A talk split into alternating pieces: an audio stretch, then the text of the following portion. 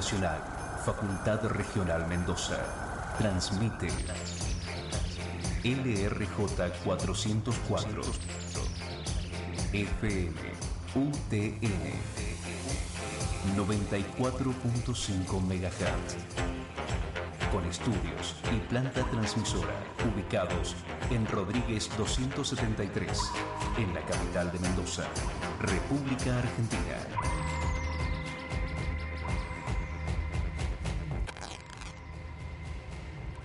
La capacitación bien entendida empieza por casa y en esta casa de estudios el año empieza con la oferta de cursos de extensión universitaria. Energía renovable fotovoltaica y eficiencia energética. Taller de soldadura, refrigeración, diseño mecánico e industrial con SolidWorks, controladores lógico programables, curso de MATLAB, logística y cadena de abastecimiento, mejoras en la productividad y Lean Manufacturing, oratoria y cómo perder el miedo en hablar en público, tecnología de gestión y escuela de sonido. Informes e inscripción. Secretaría de Extensión Universitaria. Teléfono 0261-5244-511. Mail secretaría.extensión arroba frm.utn.edu.ar. La capacitación bien entendida empieza en la UTN. FM UTN 94.5.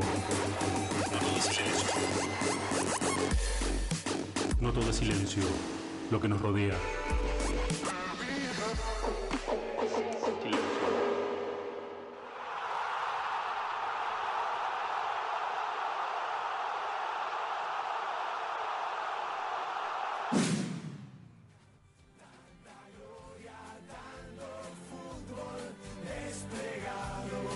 Hola, bienvenidos a Pasión Futbolera del Corazón. En el programa de hoy seguiremos buscando la trayectoria del penal de Higuaín. Sigamos creciendo.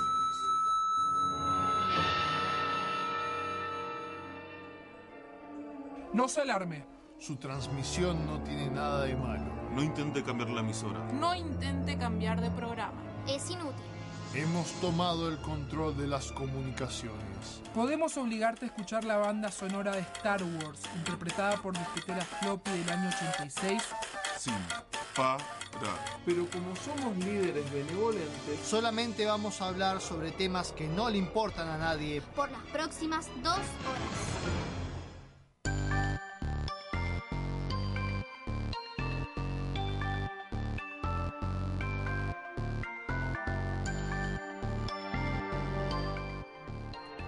Hola a todo el mundo, yo soy Paul Noguerol, arroba mosca covalente. Yo soy Mariano Rosales, arroba changueruda. Yo soy Luna Narresti, alias Lara Blanco. Yo soy Angie, arroba Minerva Macangi. Yo soy Diego Villafañe, alias Lechuga. Yo soy eh, Colo Villegas, arroba Colo, Colo. Yo soy Arturo y nada, me encuentra como pichón. Y esto es Un día menos para que los nerds hereden la Tierra.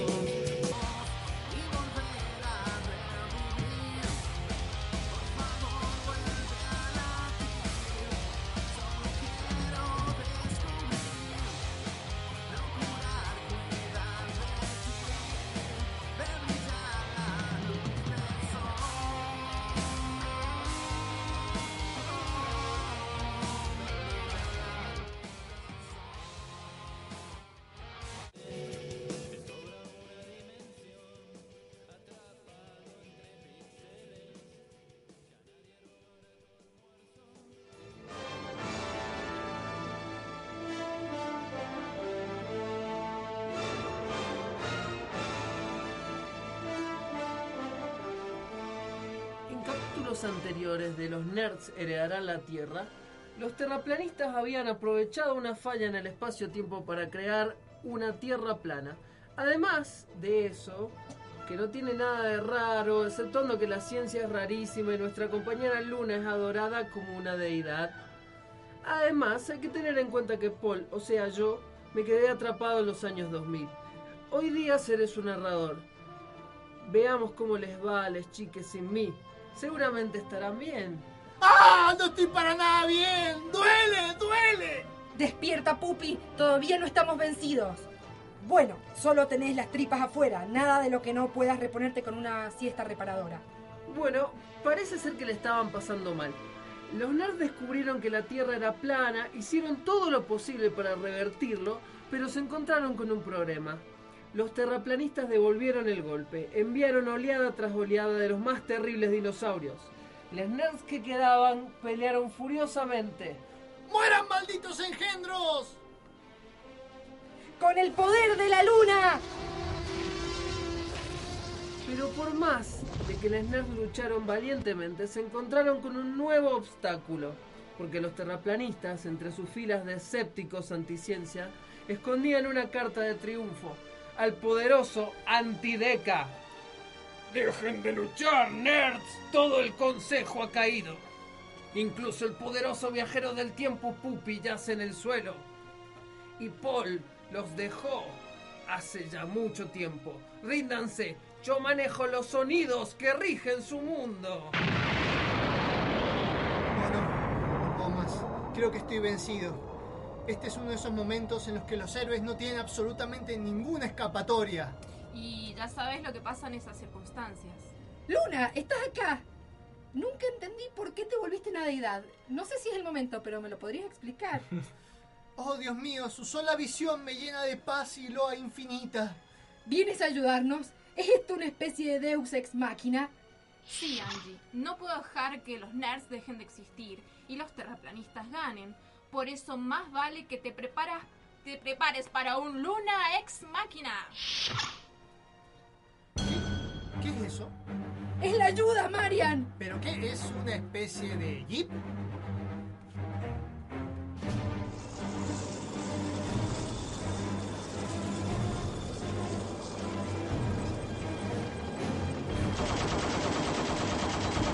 Como plomo, lagartos hiperdesarrollados. Defiendan los flancos. Hay que llegar hasta la antideca. Arthur, ¿te quedaste en las plateas cruces para ayudarnos? Sí, pero traje la caballería pesada, el staff de un día menos. Creo que ya los conoces. Lechuga, Colo, vinimos a ayudar con su plaga. Percibo con mis artes místicas que hay que derrotar al terrible ser cuyos ojos brillan detrás de la consola. No hay problema, lo tenemos controlado. Yo les hago una brecha. Una brecha. Mi espada está sedienta. Es hora de hacer filet de brontosaurio. Angie, con tus poderes de chica mágica y mis fuerzas necrománticas podemos atacar a la Antideca para que Arthur y Mariana se les acerquen a darles su golpe de gracia. Estoy en posición. ¡Oh no! ¡Me están rodeando!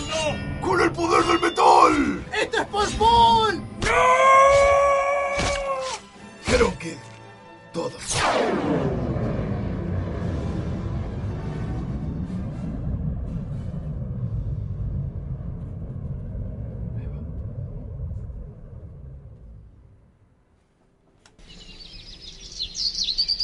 Creo que todo terminó. Sí, pero si mis sentidos no me engañan, la Tierra sigue siendo plana. Queridos nerds, gente de un día menos, por más que la lucha terminó, la ignorancia y la ciencia mal aplicada siguen reinando en la Tierra. Todavía queda mucho trabajo por hacer. Lo sabemos. Estamos listos para afrontar lo que sea. Excelente, porque lo que queda por hacer, el siguiente paso para derrotar a los terraplanistas es... Hacer un programa conjunto. Por eso es que los nerds orgullosamente presentan crossovers. El día que los nerds conocen a un día menos.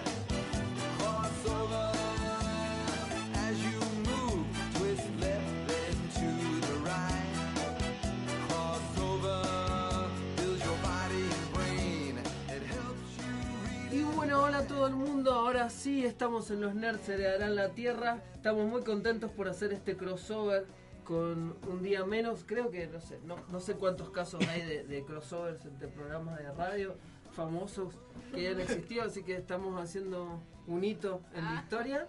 Así que muchísimas gracias. Muchísimas gracias por, por participar. ¿Cómo andan? ¿Todo bien? Uf, acá, después de esa pelea.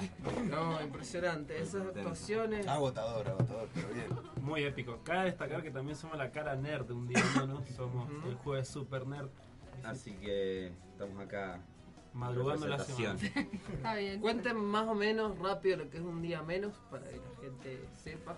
Bueno, un día menos es un magazine que se puede encontrar de lunes a viernes en la radio de la UNCUYO, la FM Universidad. Eh, básicamente hablamos de cualquier cosa de la vida, de música, de política, de historia. Eh, pero bueno, los jueves tenemos, eh, junto con el capitán de esta nave también, Paul nos acompaña. y estamos haciendo los jueves Super Nerd, que son también ediciones. Básicamente hablamos de cultura pop, de Cultura películas. geek, cultura nerd, videojuegos, películas, series. Así que bueno, somos un, un programa hermanito de ustedes, básicamente. El colectivo nerd. Así que bueno, ¿cómo no nos íbamos a juntar entonces? Como esas productoras que, que reúnen su, su franquicia. Claro. Porque tienen los derechos. Bueno, Mal. tenemos derecho de hacerlo. Esto, Es obvio, nerds unidos. Esto es como Disney comprando la Fox. Claro, Claro. eso ya es un punto ya. Nosotros somos una pequeña franquicia que estamos ahí rondando. Hay que ver quién nos compró a todos. Yo creo que Disney ya compró Argentina, no nos hemos dado cuenta. nomás. Estamos esperando que nos compre Disney. Angie quiere ser comprada por. por, por Estoy, yo lo estoy esperando ansiosamente. Aparte, pienso que puede eh, terminar en grandes beneficios económicos para nosotros. Yo no tengo miedo. verdad. Siempre le mandaba un mail diciendo, estamos a la venta, estamos a la Claro, venta. sí, no, no ha funcionado Yo todavía. creo que puede estar bueno, el problema le tengo miedo a los reboots, como que de pronto van a buscar toda gente más joven que Más nosotros. atractiva, sí, eso va a ser un problema. Mariano Reboot. Claro, Claro, sí. somos más atractivos también, ¿viste? Sí, mal, mal. De repente somos reemplazados así. Estrellas del Disney Channel reemplazadas. Terrible, así, por unos pibes de 16 años hiperdesarrollados. ¿No? Eso sería un super problema. Pero, bueno, empezamos a hablar entonces de lo que Bien, es el lo, lo que crossover. nos trae acá. ¿Qué es un crossover? ¿Por qué estamos todos reunidos ¿Por qué acá? estamos acá? Contá. ¿Qué carajo? ¿Qué carajo ¿Qué está hacemos pasando? todos acá? ¿Por qué estoy acá? Bueno, nosotros hicimos un programa de universos expandidos ya hace un tiempo y tiene un poco que ver con los crossovers, pero es distinto en el sentido de que el universo expandido son historias que están eh, desarrolladas en un universo común. Generalmente hay como un acuerdo por ahí, si se unen, a veces se unen diferentes franquicias, diferentes autores, pero está como planeado desde un principio. Cambio, el crossover es, digamos, en algunos casos se, se considera crossover cuando unís, qué sé yo, Endgame le dicen el crossover más ambicioso de la historia, porque tenés un montón de personajes que se unen, pero están planteados de- siempre desde la, desde la misma franquicia, desde el mismo universo. Incluso la historia, o sea, los cómics de Marvel eh, empezaron a crear ese universo y medio que lo pensaron así. Pero un crossover es el acto específico de unir dos eh, franquicias o dos elementos eh, o dos obras que eh, originalmente no tenían nada que ver y, y se unen. También vamos a hablar un poquito, hay como otras operaciones parecidas cuando se unen, por ejemplo, dos géneros y se fusionan, que pasa mucho en la música. Sí, la palabra crossover se usa para muchas cosas. Por ejemplo, se habla de la literatura crossover. Que la literatura crossover es en realidad como se hace referencia a crossover entre edades. Son libros que en realidad están apuntados como un público infanto-juvenil, pero al mismo tiempo también pensado para que lo lean los adultos. También ese es como un concepto que se suele... Acá seguramente Arthur va a saber Ah. más detalles. Hay un subgénero del metal, del thrash, Sí. específicamente que se llama Thrash hardcore. crossover. Sí, es trash hardcore. eh, Un ejemplo de Suicidal Tendency. Lo iba a decir así. eh, En la música también se produce todo ese crossover que. Es más, el, el crossover es como un estilo. Claro. Si vos te dedicas a hacer un crossover entre trash y hardcore, suena, va por ese lado. Municipal Waste sería una Dirty. banda ahora. Dirty Eye, ajá.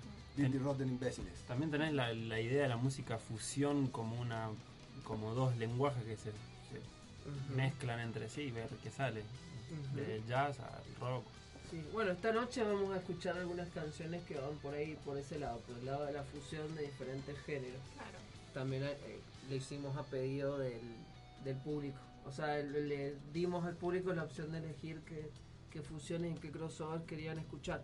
Hay como dos maneras de hacer crossover en términos básicos, que es o juntás, eh, haces que un, que, algo, que un elemento, por ejemplo, que una franquicia se junte con otra y se encuentren, o si no la otra es mezclarlas, que la mezcla entre las dos, o sea, digamos fusionarlas en una sola cosa, no pasa tanto en lo que es los medios masivos de las series y demás, pero sí pasa mucho en lo que es el arte de fanáticos, el, el fan art, por ejemplo, o El alguno- fanfiction. El fanfiction. O sea, clásico eh, eh, resumen de un fanfiction.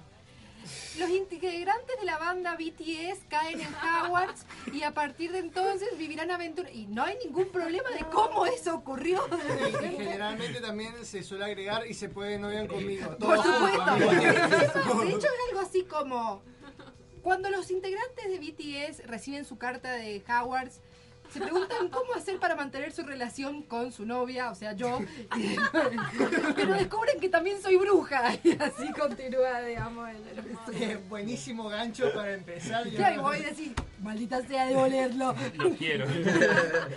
Y después encima una carta así tipo explícito, sadomasoquismo. Y vos es como, lo compro. Tome todos mis galeons. Bueno, eso es muy clásico de los, de los fans, digamos, que crean su propia historia. Y en el fan art pasa esto de mezclar por ahí uno en un personaje, como que mezclas las características de otro. Y está, por ejemplo, con la ropa de otro, o con un poco mezclada la cara y el cuerpo, Ay. la cara de uno, el cuerpo ¿Se de otro. imaginan un solo personaje crossoverreado? Claro, algo así. Simuladores? Ah, Ay, qué erótico. También mucho tipo, eh, no sé, Mabel de Gravity Falls dibujada como un personaje de Star vs. The Forces of Evil. El- el recu- los estilos, Sí. el cruce de estilos.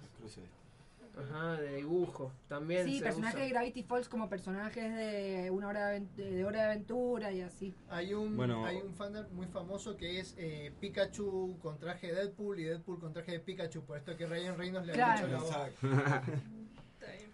Hay uno, eh, por ejemplo, entre los personajes de Hora de Aventura con los personajes de Un Show Más también, que hay muchos crossover ahí porque también trabajaron juntos, los Y eh, Pendleton. Ward y toda esa generación. ¿Usted nunca, este capítulo? No, no, no, no crossover, Ah, crossover de, de fan. Dibujo. de fan Ah, art ah, sí, dibujo. cosas sí. así, hay millones. Claro. Sí, sí. En una época era muy conocido hacer crossover, lo de Hanna Barbera, por ejemplo, que tenía un montón de licencias, hacía un montón de crossover. De ahí sale la famosa Los Supersónicos cuando hacen los Picapiedra. Que siempre La cúspide de los crossovers. Sí, sí, sí. Que siempre tuve curiosidad por verlo, porque nunca- maravilloso. Yo nunca lo vi, pero ¿en qué época se conocen? No, eh, como que hay un cruce, ellos entran como en una máquina del tiempo y terminan los supersónicos en el pasado y los, y los picapiedras en el futuro. Nunca se conocen. Claro. No, sí, se conocen en una parte al principio y se vuelven a reencontrar al final, pero digamos la cuestión es, como por ejemplo los supersónicos, de repente descubriendo el pasto, como Claro. saben que han leído de él en libros de historia, pero se acuerdan, los supersónicos viven en el cielo, por lo Claro, tanto no, Nunca han no- visto el piso. nunca han visto el Sí, piso. siempre flashé que posiblemente los supersónicos era una distopía cyberpunk disfrazada. Seguro. Puede ser, Sí. probablemente. Sí, bueno, medio que en la película te dan a entender un poco eso, como que hay gente debajo. ¿Sí? Ah, Como- sí, Sí, de Llevando pobreza esa como Bueno. la serie Alter Gente que se sigue tomando el También micro. hay un tema, una onda ahí, ha- había como unos cortos en Cartoon Network que te contaban como la historia de personajes secundarios. Y uno de esos cortos era sobre Robotina. Sí. Y había tenido una historia medio turbia. La despidieron, Sí, la la- despidieron, no La le habían tirado a la pagar. Sí, sí, basura, sí. la habían encontrado los supersónicos en la basura, una cosa así. Ahí había una, una cosa ahí de las inteligencias artificiales, ¿no? Sí, esos cortos eran los primeros, arruinaron mi infancia dentro del mismo Cartoon Network que creaba esas historias. Bueno, vamos a seguir hablando de crossovers. Ahora nos vamos a ir a un corte. Vamos a escuchar la- el primer crossover de esta noche, que es de una banda que se llama Jason and the Scorchers, que mezcla el folk y el punk. La Ah, canción se llama White Lies.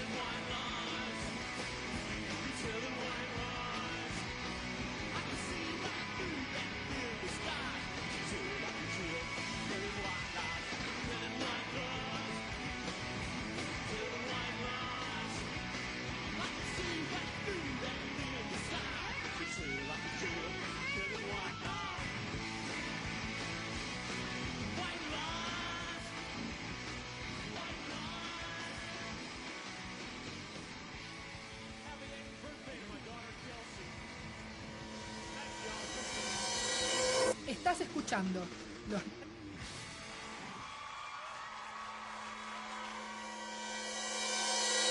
Estás escuchando Los nerds heredarán la Tierra.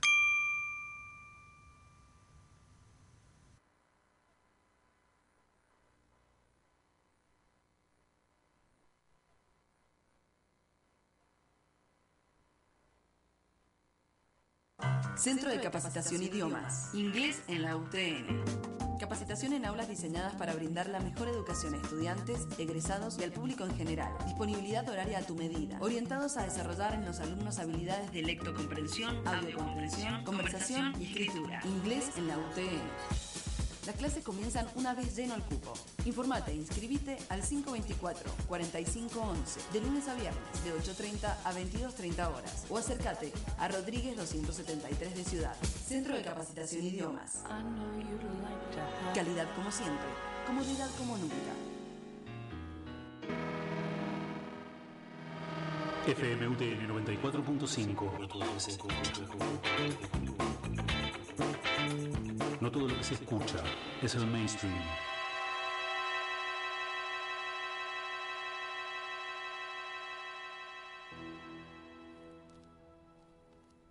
Lo hicimos. Las lecturas no muestran ninguna señal del guasógeno en el aire. Destructor no pudo haber sobrevivido a eso. Bueno, ya hemos pensado eso antes. Y siempre nos sorprende. Aún no puedo creer que el amo Bruno haya dicho Kawabunga. ¡Vamos! Eso fue ingenioso. Una palabra clave que Batman no diría normalmente. Luchaste muy bien. Tu padre estaría orgulloso. Muchas gracias. Aunque seguro nos espera un regaño por habernos ido durante tanto tiempo. Nuestro intrépido líder quiere decir que es hora de irnos, pero sigamos en contacto. Seguro. Mi seudónimo en la red es Oráculo. Oh, ya te vi. Los Boss son geniales. ¿En serio? ¿Lo son? Eres rudo, pequeñín. Respeto eso. Fue un honor luchar junto a ti. Y tus más frívolos hermanos. Tú también eres raro. Pero eso me gusta. Alfred, siento mucho lo de antes. Y para compensarte, por favor, acepta mi patineta. Es eh, justo lo que siempre he querido. Prométeme que solo la usarás para realizar las mejores piruetas. Bueno, chicos, vámonos a casa. Un momento. No pueden irse ahora.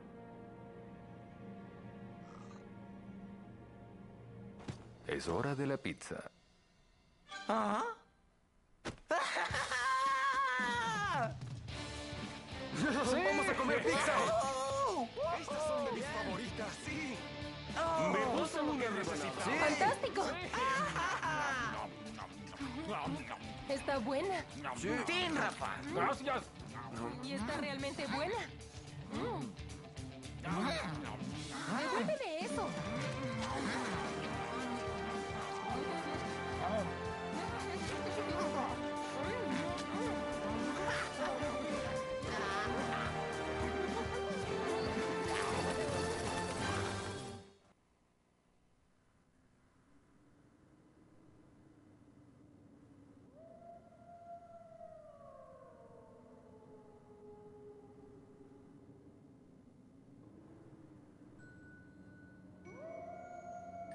La noche se avecina. Ahora empieza mi guardia. No terminará hasta el día de mi muerte. No usaré trucos. No leeré del resumen. No diré que vi una película cuando solo me la contaron. No usaré a Rugal. No alcanzaré la gloria. Viviré o moriré en mi puesto. Soy la espada de Mitrilo más 5. Soy el vigilante nerd. Soy el fuego de la vela que usaste para leer cuando te quedaste sin electricidad. Soy la luz de la computadora en la que lees tus PDFs. Soy el escudo que defiende el reino de los ñoños. Entrego mi vida y mi honor a la Guardia Nerd durante esta noche y todas las que están por venir. Y así será porque los nerds heredarán la Tierra.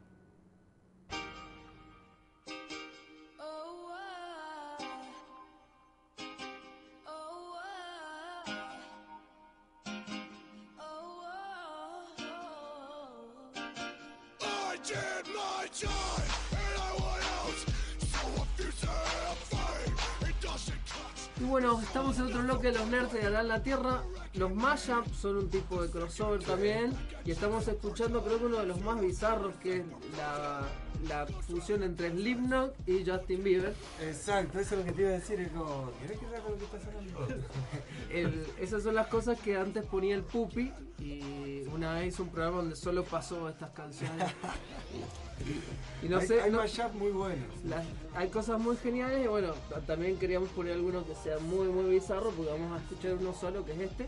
Pero bueno, estamos hablando un poco de lo que son los crossovers y ya, ya definimos más o menos el concepto central. Ahora la idea sería hablar un poco de, de cómo se cómo está configurado un crossover. Em, y ya después la pasamos y la friqueamos y hablamos de todos los crossovers que se nos pasan por la cabeza.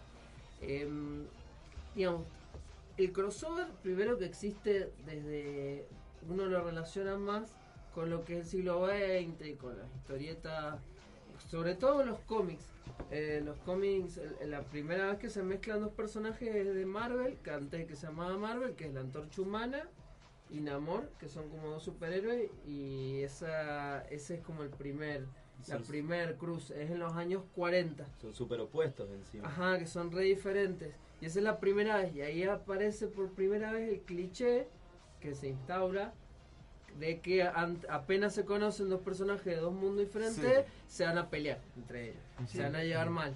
Amor de ahí en adelante se pelea con todo el mundo. Se pelean y eh, puede pasar que se peleen porque se llevan mal o porque algún villano los manipula para que se peleen entre ellos. Pero siempre el primer encuentro es como pelea. Y es que es manso fanservice, y es como, yo quiero ver cómo pelean estos dos superhéroes, ¿qué pasa? Para mí Claro. me imagino todos pe- preguntándose, ¿quién gana la antorcha humana o un amor? Bueno, te hicieron una historieta buenísima. La, la deben haber pasado re bien. Claro, totalmente, es la clásica de, de cuando sos así de quién le ganaría y todo eso, esas tonteras. Bueno, eh, eso sería como el primer crossover moderno. Después creces y las disfrutás, pero a su vez te... Un fanservice. La verdad, secretamente no puede esperar a que aparezca. Claro. Después en las redes. Otro maldito fanservice. Mejor me quedaré leyendo mis historietas europeas. Claro. Mentira. Estaba esperando ese momento. Devorando Batman versus quien sea. Totalmente. Bueno, con los superhéroes pasa mucho. Pero los personajes se reúnen y se cruzan desde mucho antes. En, digamos, le- los primeros ejemplos en la novela realista de Balzac, el siglo XIX, que él escribe la comedia humana, que son un montón de novelas realistas, y algunas se cruzan entre ellas. Que al mismo tiempo era como un universo expandido en realidad. Claro, es un universo expandido. Pero ahí es como que empieza a ser, eh, empiezan a relacionarse personajes de otras obras. Y si nos vamos más lejos, podemos decir la mitología griega. Donde Claro. cada uno tiene su propia historia individual y, al mismo tiempo se relacionan. Pero eso también lo hablamos del universo expandido. El crossover es más como decir, bueno, tenemos estos dos muñecos y los vamos a hacer luchar entre sí. Bueno, ¿qué es lo que implica el crossover? Bueno, implica dos, dos, dos o más personajes de dos o más propiedades interactuando en un mundo en el que normalmente no interactuarían. Generalmente se realizan eh, por franquicias que son de la misma productora, como los Picapiedras y los Supersónicos, pero puede haber casos de que nada que ver, como por ejemplo esos crossover que hubo entre Marvel y DC. Ah, no, sí, sí. Sí, de esos yo sé, de hecho hicieron para definir al ganador hacían encuestas online. Ajá. Eh, y no me acuerdo quién quiénes eran los que peleaban. O sea, los nerds pasan a un estado activo, o sea... Sí, la- sí, sí, la- sí, sí, hicieron una encuesta para ver quién ganaba. el muñeco y hacelo pelear. Sí, o sea, encima los elegían como por como por equivalentes, entonces era ponerle Superman contra el Capitán América. Superman y el Capitán América. Batman creo que peleó contra Wolverine, me parece. Claro, buscaban como que fueran como parecidos. Difícil No, esa. ¿sabes quién peleó contra Batman Wolverine? Lobo. Ah, Lobo, Lobo. contra Wolverine. parecido. Sí, Batman tendría que pelear contra Iron Man. En realidad es su Claro. equivalente. Claro. Sí. Pero bueno, esos son los ejemplos de que son como empresas diferentes. Y mm, en esos casos, cuando son dos empresas diferentes, hay que tener en cuenta eh, varias cosas. Por- primero, que las dos franquicias sean conocidas, porque si no lo que te suele pasar es que haya una que es como menos importante que la otra y te puede tirar abajo el crossover. Que hay casos por ahí. Que, que, que no se conoce la otra Sí, sí. franquicia. Y, y termina como, como siendo un, un fracaso y tenés que conocer también el- el- o sea, el- los dos públicos tienen que identificar o sea el público de uno y de otro tiene que conocer a la otra franquicia la otra Claro, o sea, tienen que, estar, tienen que estar vinculados los públicos objetivos de las obras. Claro. Básicamente. Alien versus Depredador. Claro, Claro. claro, que, que sea conocido dentro de todo. Em, y también, otra cosa que puede pasar, que pasa en los fanfics más que nada, que es que tomes postura por uno de los dos grupos y se note muy claro eh, que quién es- con quién Pero- está, digamos. Pero eso no hay que hacerlo. Eso no hay que hacerlo. Eso no hay que hacerlo. Eso no hay que hacerlo. En general, todo lo que se hace en los fanfics no hay que hacerlo. La gracia. O Igual sea, en el, en el caso de Alien vs Depredador es como que solo te pone, te tira la película del lado de Depredador. Y Sí, siempre. no. Ah, y bueno, pero el octavo pasajero también es Y, simpático. y lo que pasa es que en realidad el, el depredador es como que tiene una moral ambigua, porque en realidad el depredador no es malo, el Sí. depredador viene a cazar, A cazar. porque se quiere, es más, es que hasta honorable, porque Sí, se sí, quiere sí. medir y no usa sus armas láser a menos que haga falta. Pero, cambio, el al- alien es malo. pero el depredador si pierde en su cacería mata un montón de cosas porque explota toda la bosta. Para Claro. que no se siga propagando. Entonces es como que también tiene su... Y lo que pasa es por eso, no es bueno ni malo, es como una moral ambigua. Y en realidad, caótico. Claro, y en No. realidad el alien, el alien también medio que es así, porque tampoco es que lo hace malo, él es un bicho. Un Claro. bicho y caza y mata para propagarse. Sí. Nada más que un bicho muy letal. Bueno, Y también en tiene una sí, hermosura. pero esta es la categoría de monstruo, no vamos a debatir. Claro, está bien claro. está mal, o sea, se está comiendo seres humanos, Claro. ya es considerado malo, perdón. Está bien, está bien. El maniqueísmo entre Claro. Alien y Depredador. Claro, no, bueno, Pero igual me, me interesó. pero sí, es verdad que por ahí cuando hay una lucha, a veces vas a... Te pones. eh, te pones de un Sí, lado. también en esos casos como que termina uno eh, sirviendo como el protagonista y otro como el villano y por su propia naturaleza se terminan armando así. Eso también pasa muchas veces. Sobre todo cuando uno de los personajes es un bicho y el otro no. Claro, es más fácil. Es verdad.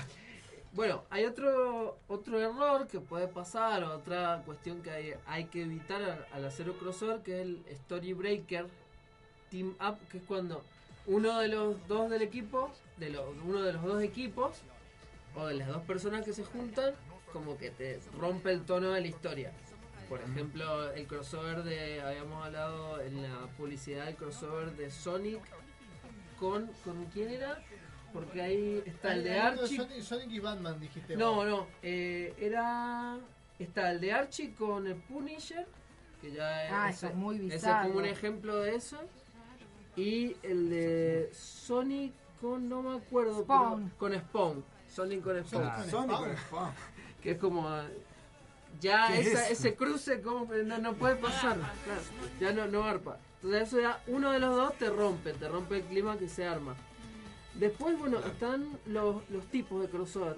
Generalmente para que se reúnan tenés que poner una excusa. ¿sí? Y hay generalmente dos excusas.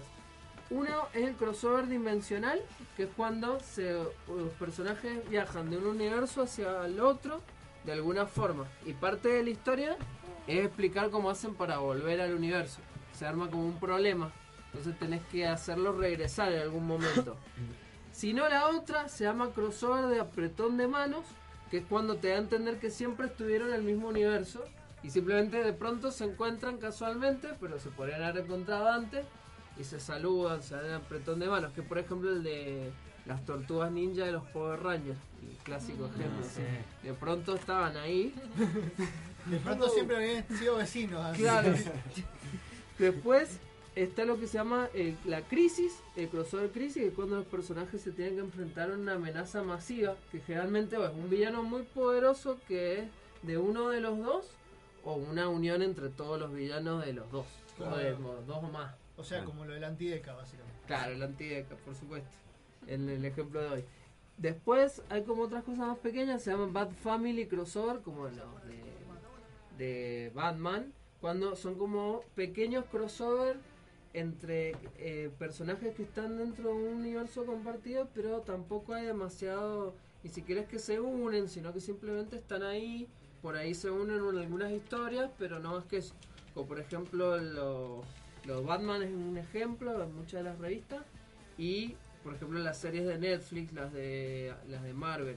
Claro. Como que había una cierta relación, pero ne- no la- ni siquiera demasiada como para que afectara totalmente esas historias, sino que se relacionan un ¿Es poco el entre caso sí. de, de, de Sabrina y Riverdale o no? Puede ser, O sea, sí. Archie. Sí, sí, puede ser. Es un poco así, porque las historietas, como que Sabrina no se junta con ellos siempre, pero es como un personaje que de vez en cuando se junta. Lo que pasa es que como Sabrina tiene poderes y ellos no, como que no la pueden unir mucho. Como generalmente las historias de Sabrina, las historietas, era que Sabrina invitaba a la pandilla de Archie a su casa y eh, la casa era muy bizarra y se terminaban espantando. Generalmente pasaba eso. En las series todavía no se habla de si van a hacer en, o en algún momento un crossover, Ah. pero en la vida real sí se da el crossover que me encanta, que tienen como una mini liga de béisbol, que es el elenco de Sabrina contra el elenco, el elenco de Riverdale, y juegan y tienen, tienen camisetas y todo, y es una de mis series favoritas para ver en Instagram. No, para mí que sí van a hacer el crossover después. Alguna vez va, aparte porque han, han tomado ambos este, este eh, ambas eh, producciones televisivas tienen este tono más bien más oscuro, digamos, que el original Sí, sí, de han los Archie más-.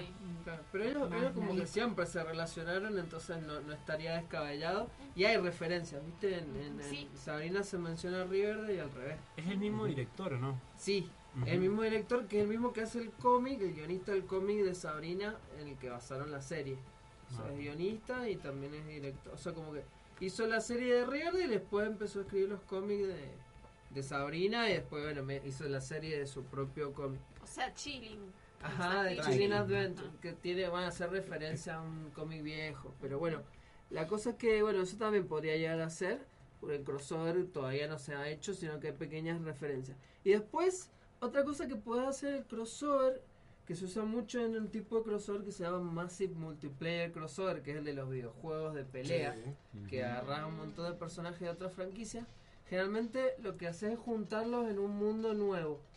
Que no decir, bueno, siempre esto formamos parte del mismo mundo, sino, no sé. se- Colisionan los mundos y se crea algo nuevo. o, o, o se van al, no sé, la, el planeta batalla, el planeta arena de batalla. en donde están todos ahí, un mundo totalmente nuevo, no tenés que hacer tanto esfuerzo en em, por ahí tratar de congeniar toda la historia, sino que los juntas todos en un mismo lugar Y que luche. y que luchen y también te sirve para poder regular las diferencias entre los personajes. Entonces por ahí Mm. puedes decir, bueno, en este planeta eh, algunos superpoderes no funcionan. Entonces puedes hacer que estén un poco más parejos algunos Claro, personajes para que luchen entre sí. Em, ese es como, como uno de los, de los ejemplos así de, de crossover más, co- más comunes, más, más interesantes que se suele utilizar. Y hay otra cuestión que hay que tomar en cuenta para los crossover, que es la continuidad. Generalmente hay que volver al status quo. Eh, se tiende a que termine ese uno vuelva crossover y vuelva. Es muy raro que ese, ese encuentro afecte la, la vida de esos personajes después. Generalmente todo termina como había empezado y, y vuelve cada uno a su mundo o cada uno donde está, pero no suele pasar que, que haya como un como algo que los marque para siempre después de ese crossover. Pero eh, puede pasar. Y otra cosa que también hay que tomar en cuenta el tema de eh, si vos eh, introducís un elemento que haga que esos personajes se junten, que viene de la continuidad de una de las series, de una de esas dos cosas que se juntan, eh, la, te puede salir mal si el, el público de la otra no está enterado. Pasaba, por ejemplo, el caso de Ángel y de Buffy, que hay como sí. algo que pasa en Ángel que Exacto. influye totalmente en Buffy. Y la gente que no Pero eso veía es que no es Ángel un crossover, porque esa es una... es como un universo expandido. Pero es como un ejemplo de si vos Digo, pones. Ángel sale de Buffy, o sea, es, es un Es un spin-off. spin-off. Claro, pero lo que pasa en Ángel influye en lo que pasa en Mafia. Entonces, como eh, es un ejemplo en general de decir, si vos haces algo que pasa en una de las historias y afecta a la otra. Y es lo que pasó con las películas de Avengers, que en una de ellas se destruye el, el barco ese que, que tienen, que ahora no me acuerdo el nombre, y se reconstruye en la serie Agents of Shield, Y después en, Mm, en Avenger, en, en Capitán América, sí, en Soldado de Invierno Los- vuelve a aparecer. El Eli... Helicarrier. ese. Ese Mm. es destruido, si no me equivoco, en, en Winter Soldier y vuelve a aparecer en Civil War o algo así. Claro. Y en realidad, en el medio lo reconstruyen en Agents of Shield, en la Ah, serie. Y no es claro, una serie claro. tan vista como Sí, al nivel de las pelis de Marvel. Digo, para mí, que soy re fan de Agents of Shield, no, me mol- no, no vi el problema. pasa Pero mucha gente. Claro, Claro. Pasa también con Star Wars, que bueno, también es un universo expandido, con el brazo rojo de Citripio en la en la 7. Que eso se explica en un cómic. Y lo han puesto ahí para que vos lees el cómic. Pero casi nadie lo, lo ha leído, ni Sí, siquiera tampoco se interesó ni se hizo la pregunta de Claro. por qué tiene el... Yo me lo pregunté, pero no sabía que había una explicación. Sí, está bueno, está bueno el cómic donde explica eso. Es muy. Es como re oscuro, está bueno. Pero bueno, eso también hay que tomar en cuenta la continuidad. Porque puede pasar eso, como que la gente no entienda qué es lo que pasa. Que el caso igual de, de Marvel pasó bastante bien porque todo el mundo se vio todas las películas, terminó viéndolas. Así que por ahí lo que no entendías, igual lo terminaba. Y Está hecha de una- forma que no hacía falta tampoco. O sea, se podía ver viendo todo o no. Igual lo entendí. Sí, realmente sí. Así que, bueno, ahora sí, ya terminé con lo que sería la guía al pequeño Bien. mundo del crossover. No sé si alguno de los chicos ha preparado algún crossover en particular. Yo traje unos cuantos preparados. Ah, Ahí. Varios. Bueno, si quieren, ahora son la, ahora podríamos largar la canción Bueno. y arrancamos el otro bloque con todo. Vamos a escuchar una canción sobre crossovers, perdón, una canción crossover en realidad. Que esta nos la recomendó un oyente y amigo que es Rivan, que es fanático de todo lo que es la música japonesa. Y los japoneses tienen una cosa con esto de mezclar cuestiones que no tienen nada que ver entre sí. Y hay una banda que se llama Midori que mezcla el jazz con el punk. Que es una mezcla muy rara que la verdad que nunca había escuchado algo así. Y tiene esta canción que se llama Himitsu no Futare y la vamos a escuchar ahora.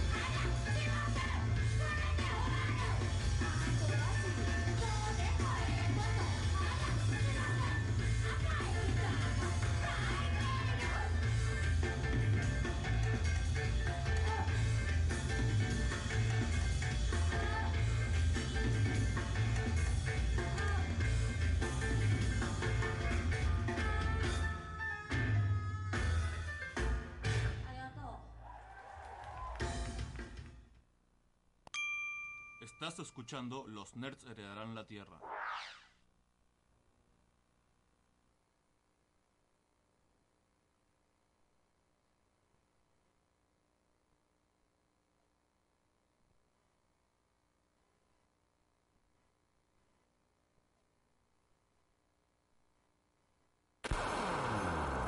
Desde la Universidad Tecnológica Nacional, Facultad Regional Mendoza, transmite LRJ 404 FM UTN 94.5 MHz con estudios y planta transmisora ubicados en Rodríguez 273 en la capital de Mendoza, República Argentina.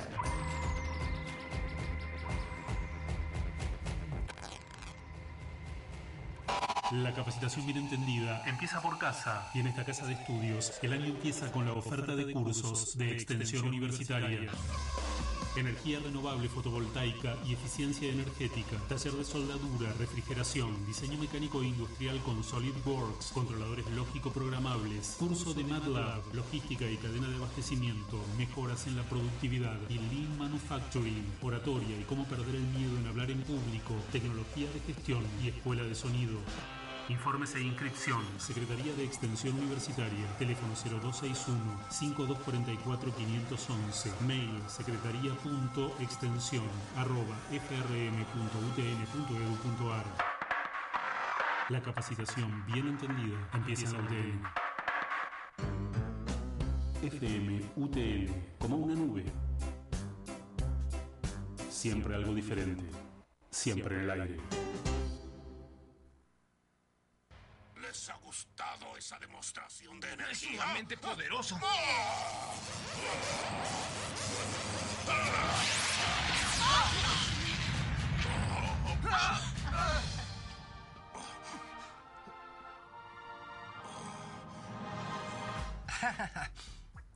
¿Quieres a los Rangers? Primero tendrás que pasar por las tortugas. ¡Ah, mutantes! Bueno, al menos en eso no te equivocaste. Es hora de mover el caparazón.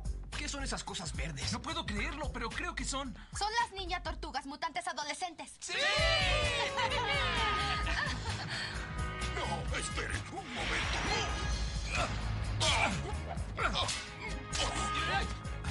¿Qué hacen?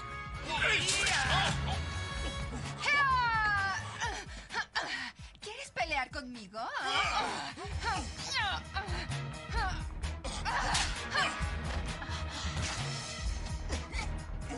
¡Mutantes les espera algo malo! No estés tan seguro.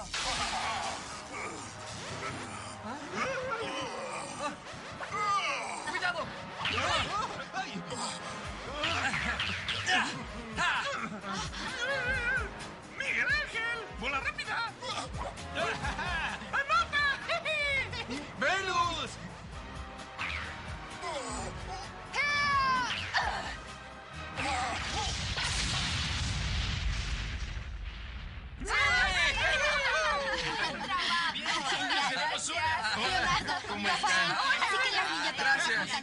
Trabajo. Gracias, gracias. Sí. Oigan, tampoco creíamos que existieran los Power Rangers. En cuanto a mí, mm, yo jamás dudé de su existencia, señorita Yellow Ranger. Pero, ¿cómo llegaron hasta aquí? Es una buena pregunta. Ah, usamos la cabeza. Sí, sí, sí. ¿Cómo supieron que los necesitábamos? Bueno, los buenos debemos actuar juntos, ¿no? Enfrentar al mal y todas esas cosas. Bueno, ustedes son reales, es cierto. Ahora, ¿también tienen eh, una nave espacial?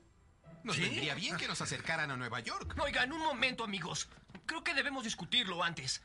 ¿No les parece mucha coincidencia que aparecieran justo cuando los necesitábamos? ¿Por qué te preocupas tanto? Ellos nos ayudaron. Tranquilo, Andros, están de nuestro lado. Nos dará gusto llevarlos de regreso a casa. ¿Sí? Alfa, Gracias. vamos. subiremos 10 a bordo.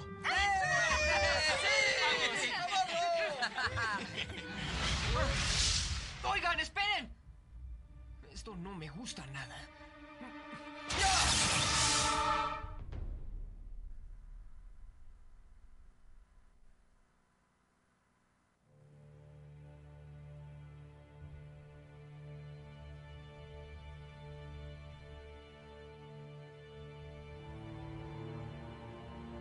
Tres inhaladores para los Reyes Gamers de la Master Race.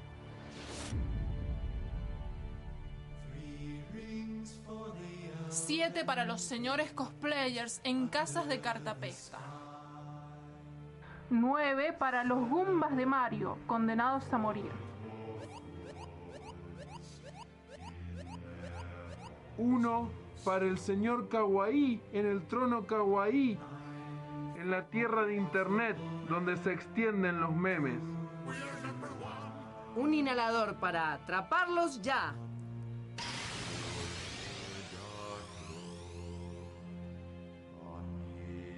Un inhalador para googlearlos. Un inhalador para atraerlos a todos y sumergirlos en la Deep Web. Y así será porque los nerds heredarán la Tierra.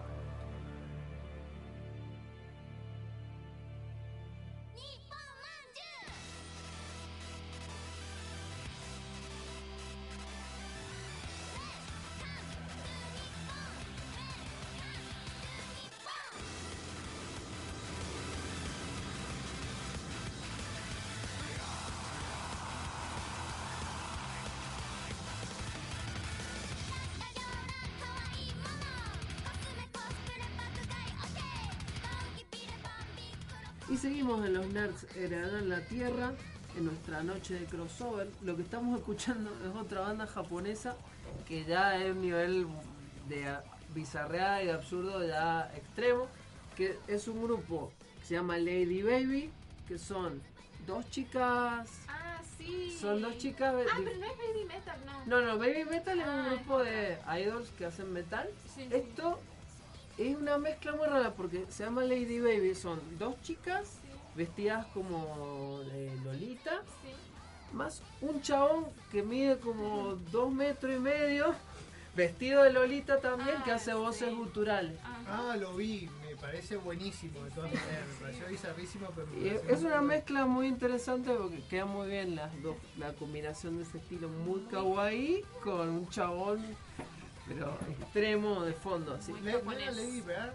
Lady Baby, Lady Bird. No, Lady Bird es una película. ver. No, me, me suele pasar, me suele pasar. Lady Momento Baby. Mariano. Ah, momento Mariano. Igual el nombre japonés debe ser mucho más complicado. Pero bueno, estamos en esta noche de crossover, estuvimos ya dando toda la guía de lo que es un crossover y llegó el momento en el cual la friqueamos. Antes teníamos, cuando hacíamos el- en los años anteriores el programa, imprimíamos los guiones, que ya no lo hacemos más. Porque Antes ahora somos sustentables. somos sustentables. En el guion siempre había una parte que decía a friquearla, así grande. Y, es- y hemos llegado a ese momento, al momento de friquearla. Así que, bueno, eh, ¿qué crossover nos han traído para esta noche? Yo traje, que lo podemos quieren eh, decir, los, los digo ahora como para que ya lo saquemos del medio. Traje, el que para mí es el top 3 de mejores crossovers de los dibujitos animados. Pero ya me estuvieron tirando algunos. Hubo, eh, el número uno ya se habló, pero lo voy a decir. El- en, en el tercer puesto, Phineas y Ferb, Misión Marvel. La peli en la que Phineas y Ferb se encuentran con los Avengers en una situación súper bizarra en la cual ellos, Phineas y Ferb, están surfeando el cinturón de ast- asteroides, algo bueno. Para ¿Qué cualquiera que ve Phineas y Ferb sabe que Ellos es una actividad diaria para ellos, digamos. Y por error, un, una especie de rayo que, envi- que, que- que larga el Dr. Duffersmith choca contra los Avengers y los Avengers creen que viene de el- la, eh, de estación espacial de Phineas y Ferb, ahí se encuentran y como que un poco hay un, un primer momento como de, de que vienen como a retarlos, por así decirlo, y a partir de ahí van a ser eh, amigues, digamos. Eh, esta es como una de las primeras eh, ficciones que se lanzó después de la compra de Marvel por parte de Disney. Eh, y creo, si no me equivoco, es una del, es el único crossover entre una, una, eh, la una franquicia de Disney y, y Marvel. Canté un dibujito animado y más. No, y aún entre, qué sé yo, no se me ocurre otra franquicia de Disney que interactúe con Marvel. No. Por lo menos no una que haya trascendido. No sé qué tanto trascendió Bueno. esta para la gente que no es fan de Phineas y Ferb. En algún Pero- momento, en el videojuego de Kingdom Hearts, eh, se habló, no sé si lo hicieron, que a, a- iban a mezclar Star Wars y Marvel dentro de, de todo ese videojuego. Qué maravilloso. Creo que ya que lo introduciste, bueno, que termine año. La No, vamos a pero seguir hablando, sí, ¿no? pues, yo también estaba pensando Pero en Kingdom Hearts. crossover, sí. Bueno, el segundo, eh, puesto número 2 en mi top 10, eh, en mi top 3 es eh, Rugrats Vacaciones Salvajes, la peli en la cual los Rugrats se encuentran con los Thornberries. Eh, una historia muy bizarra en la cual por alguna razón los Rugrats están eh, a- quedan varados en una isla en la cual casualmente están los Thornberries eh, grabando uno de sus clásicos episodios y empieza a ver este clásico paralelismo de personajes, ¿no? que es muy común en los, los crossovers, en el cual eh, tenemos, por un lado, Carlitos se encuentra con Donnie, sí, no sé si recuerdan a Donnie, Sí, el, el salvaje, digamos, que vivía con, los con los Thornberries. Eh, Elisa Thornberry se encuentra con Firulais, entonces él le cuenta que los chicos están perdidos. Eh, Firulai hablando de un golazo. pero es que es lo que todos quieren, todo lo, todo lo que quieren las guachas, digamos. es así. Eh, por supuesto, Angélica se encuentra con Debbie, que es prácticamente, o sea, es, es como su ídola, o sea, Angélica ya se da como un poco autoinvestida en reina de la isla y se encuentra con esta adolescente que es todo lo que ella, digamos, aspira a ser. Y por otro lado, la historia quizás más bizarra de todas es que el resto de los bebés eh, se encuentra con el padre de los Thornberry, con Nigel Thornberry, que eh, tratando de salvarlo se golpea con un coco y tiene una regresión y ahora puede hablar con los bebés. Y bueno, toda la historia, digamos, eh, transcurre en esta isla en la cual, bueno, viven como aventuras tratando de, de reencontrarse todas las dos familias. eh, una joya sin desperdicio de la gran Nickelodeon de los años 90, porque Claro, había muchas- principio de los 2000, porque esta es una Edad de oro. Sí. Había muchas de la serie de Nickelodeon que las hacía en, en la misma dupla que era Klasky Zumbo, que era esa, Tom Merry, Rura, Rocket Power. Podrían haber hecho todo un crossover de todas esas. Ah, pero ya eran- nos moríamos. Eran los mismos. mi, cerebro y corazón habrían estallado. Y bueno, en el número uno, para mí el más grande crossover de la historia, los supersónicos conocen a los Picapiedra. Eh, ahí, este, por eso no, no quería adelantar mucho, pero es como también lo, lo- lo que pasa acá es que Cometín Sónico cre- crea una, una máquina del tiempo que por error los envía al pasado y cuando eh, cuando Robotina está lográndolo, a- tratando de arreglarlo por error, en vez de enviar a los supersónicos, que ya se han encontrado con los picapiedra en el pasado, envía a los picapiedra. Y digamos, tenemos que ver Se a queda cada uno en cada uno en el, en el tiempo contrario. Bien. Entonces, bueno, obviamente lleva a, eh, por un lado, para los supersónicos, todo este redescubrimiento de el pasado. Y para los picapiedra un poco también un como cierto momento de fama, porque se vuelven famosos porque son hombres de las cavernas y qué sé yo. Y bueno, considero realmente que este es como el crossover más genial de la historia de los dibujos animados. Tuvieron algunas menciones honorables, los chicos, creo que, que lo hablamos fuera de- del micrófono, Jimmy y Timmy, de Jimmy Neutron y, y los Padrinos Mágicos. Hay otra también que es épica, eh, Los Simpson con Family Guy. Esa Sí, como- total, Y total. también están las Los Simpsons y Futurama. Sí. Una que, que no, no se ha mencionado, que me, me la acordé por lo que dijiste de los supersónicos por Hanna Barbera, es cuando Scooby-Doo conoce a Batman. Que es la pandilla del misterio conoce a Batman. Que es como que siguen las huellas de un auto después de llegar a unos eh, aserraderos como abandonados y siguen las huellas del auto y sin querer meten la máquina del misterio en la baticueva y conocen a Batman y Robin. Ay, qué Claro, que más los Batman y Robin de los 60. Sí, son un par de capítulos, son los Batman viejos, son los Batman Claro. viejos, sí, sí, sí. Onda tipo Adam Yo me acuerdo de ese sí, capítulo sí. increíble. Y hace poco salió uno que es eh, que ese es más nuevo, que es La pandilla del misterio conoce a Kiss. En los que también está Kiss. Pasa que hay una época en las historietas y en las series eh, había mucho crossover para publicitar a las bandas o a los artistas. Incluso Kiss utilizó mucho las historietas para. Bueno, todo lo que podía hacer Kiss para Kiss- hacer publicidad. todo. lo hacía. Pero los crossovers de historietas los usó un montón. Y, y- y pasaba mucho hacer. Batman se ha reunido con un montón de celebridades. Bueno, Scooby-Doo también. Scooby-Doo tiene su, su episodio, bueno, con Batman, como estaban comentando, pero también está eh, con Supernatural, Scooby Natural se llama. Eh, Bravo, Ay, eh, Bravo Dooby Doo, que Uy, es con, sí. con Johnny Bravo. Sí, me acuerdo. Eh, no después eh, con con lo, con el señor con, Con el hombre halcón sí y con después tenés con los personajes de mm, del lo- el hombre halcón con las- el, el clásico programa de juegos Family Fe- Feud que es un programa de juegos de familias y ellos compiten contra los Teen Titans No, los de sí, ese lo Scooby-Doo. vi. es, es, eh, Con los Teen Titans. eh, Los nuevos. ah, ah, Hace poco igual salió la- el, el que iban a juntarse los Sí, viejos y los nuevos. está no sé si ya. eso es un crossover Incluso en la o un universo película- expandido. En o la los dos. película hay un, un cierto guiño a eso. Así que podemos decir que, bueno, Scooby-Doo también, como es una serie de muy largo aliento, Sí. ha tenido muchísimos crossovers. Sí, Eh, es una de las series más longevas de Scooby-Doo. Muchos episodios. Y ha tenido muchísimos crossovers. sí, sí, total. El de Supernatural me, me, me Te llamó cho- mucho la atención. sí. Eh, pero ese ya es de la nueva, digamos, donde están muy- mucho mejor dibujados, y tienen sombra, ¿viste? Cuando puedes distinguir la Ya calidad. los, los ojos ya no son dos puntitos. Claro, sí, sí, totalmente. Bueno, para sacárnoslo de encima también me, me gustaría hablar... Sacárnoslo de encima, Claro, son cosas, Ya está, son- hay que ponerlo en la mesa. Hay que ponerla en la mesa y decirla rápido.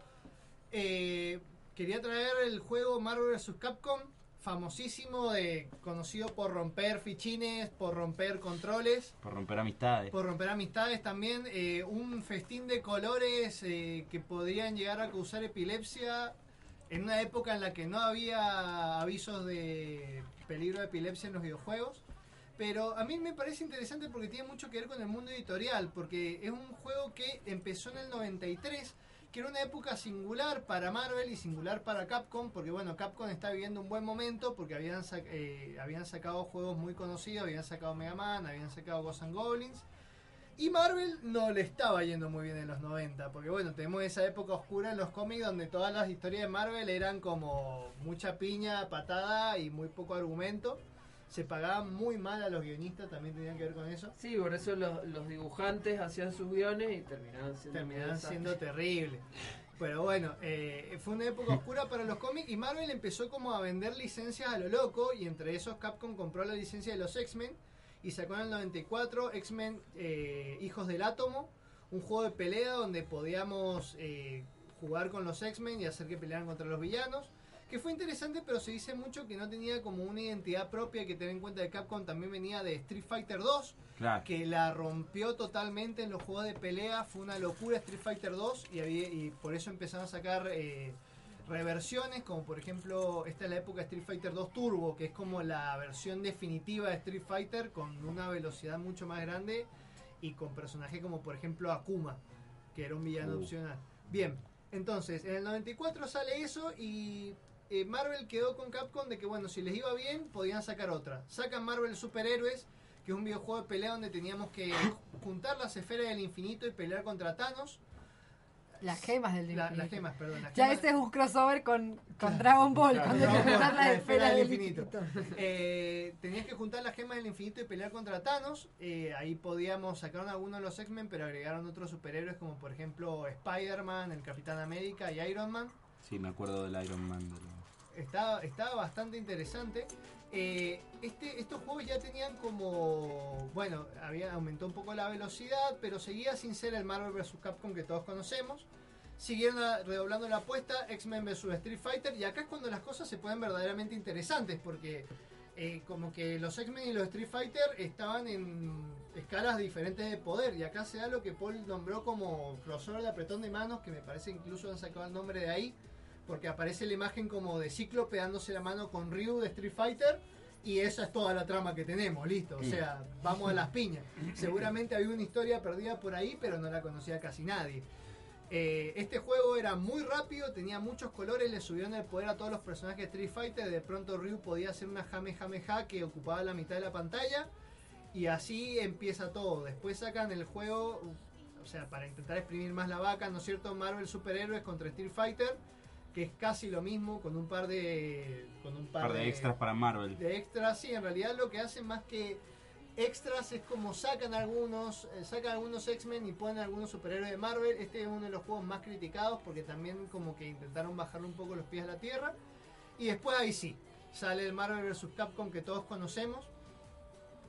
En el 98, que bueno, este tenía muchos menos personajes que los otros, que, o sea, no tenía menos personajes, pero tenía una selección de personajes bastante chica. El tema es que tenía una variedad muy grande. Vos podías elegir a Mega Man, podías elegir a Ryu, había por ejemplo estaba Magneto. Magneto, estaba Morrigan, eh, Ma- Magneto no estaba en esta.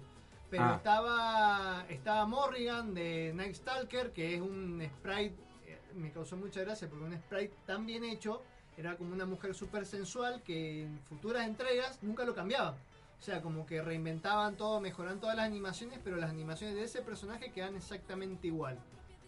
Después, bueno, llega para mí uno de los mejores, Marvel vs. Capcom 2, que tenía 56 personajes Ese. elegibles.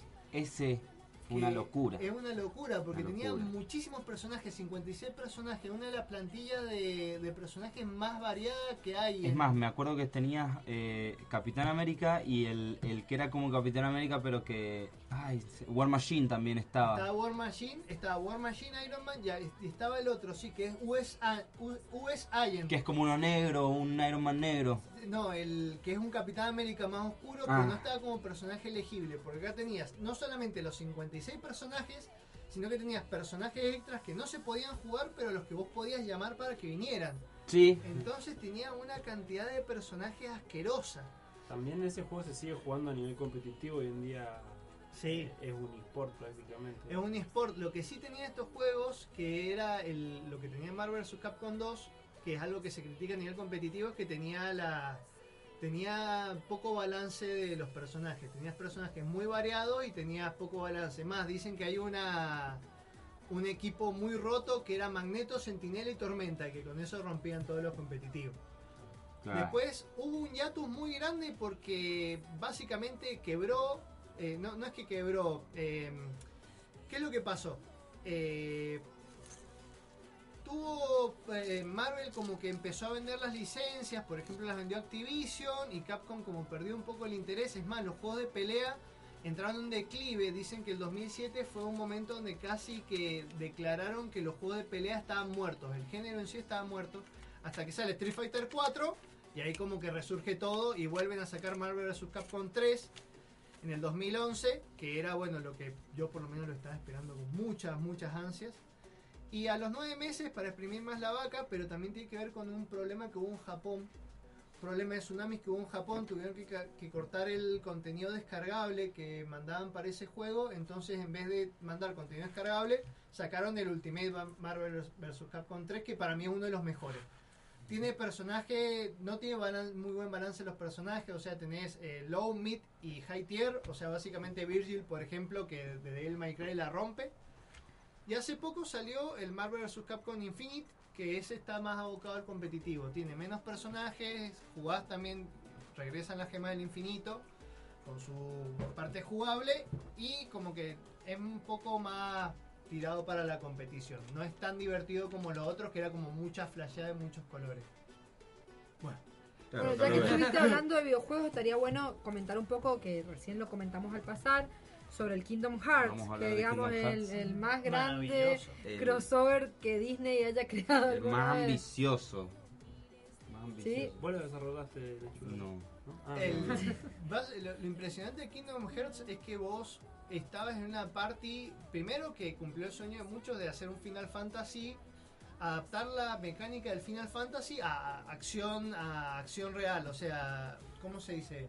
Bueno, Sí. un, un juego de Era RPG por slash. turnos a un juego de acción por turnos. Y era Final Fantasy en tiempo real. Ya está, con eso ya compras todo. O sea, en lugar, a ver, expliquémoslo bien, en lugar de que se detenga la pantalla vos tengas que elegir una pantallita con opciones para luchar contra los Claro. enemigos, vos apretás un botón y luchás. Porque Final Fantasy es Claro. un juego táctico. Vos agarrás los personajes y les ordenás atacar a tal enemigo. En este vos tenías que apretar el triángulo como Sí, el- era más hack and slash, que es eh, como el tipo de juego, y era como también súper súper rara la historia. eh, había como que el- un problema entre las dimensiones y en los mundos. Chocan los mundos de Final Fantasy con, con Disney. Lo curioso era que todos los mundos eran de, de Disney. No hay mundos de Final Fantasy, pero los personajes de Final Fantasy estaban por todos lados. Por ejemplo, Cloud del Final Fantasy VII está en el mapa de Hércules y te lo encontrás también en el 2. Eh, Sí, y Griffith es un villano opcional. Griffith es un villano opcional que no solo cuesta un huevo ganarle, sino que cuando le ganaste a la llave espada más fachera que se parece a la de un auto, que es diferente a todas. Es como una llave espada con forma de llave de auto. Griffith es el villano de Final Fantasy Sephiroth, VII. Sephiroth. Sephiroth, Sephiroth, Griffith, dije, no, lo mezclé con. Berserker. Otro- Lo mezclé con Berserker. otro rubio, momento mariano. otro rubio, otro- Eh, bueno, el, el, el Sephiroth del villano de Final Fantasy VII aparece y es como terrible ganar. Es de hecho creo que el más difícil del juego. Y es un villano opcional. Y Pero bueno, además, acá se todo me- esto Eso. haciendo party con la sirenita. Yo lo estaba jugando y decía, estoy haciendo party, estoy jugando un juego de rol con Final Fantasy y estoy haciendo party con la sirenita. ¿Por qué no me parece raro? ¿Por qué ¿Por está qué, todo bien? por qué esto me, me está divirtiendo tanto? Está Ir al manera- palacio de la Bella y la Bestia.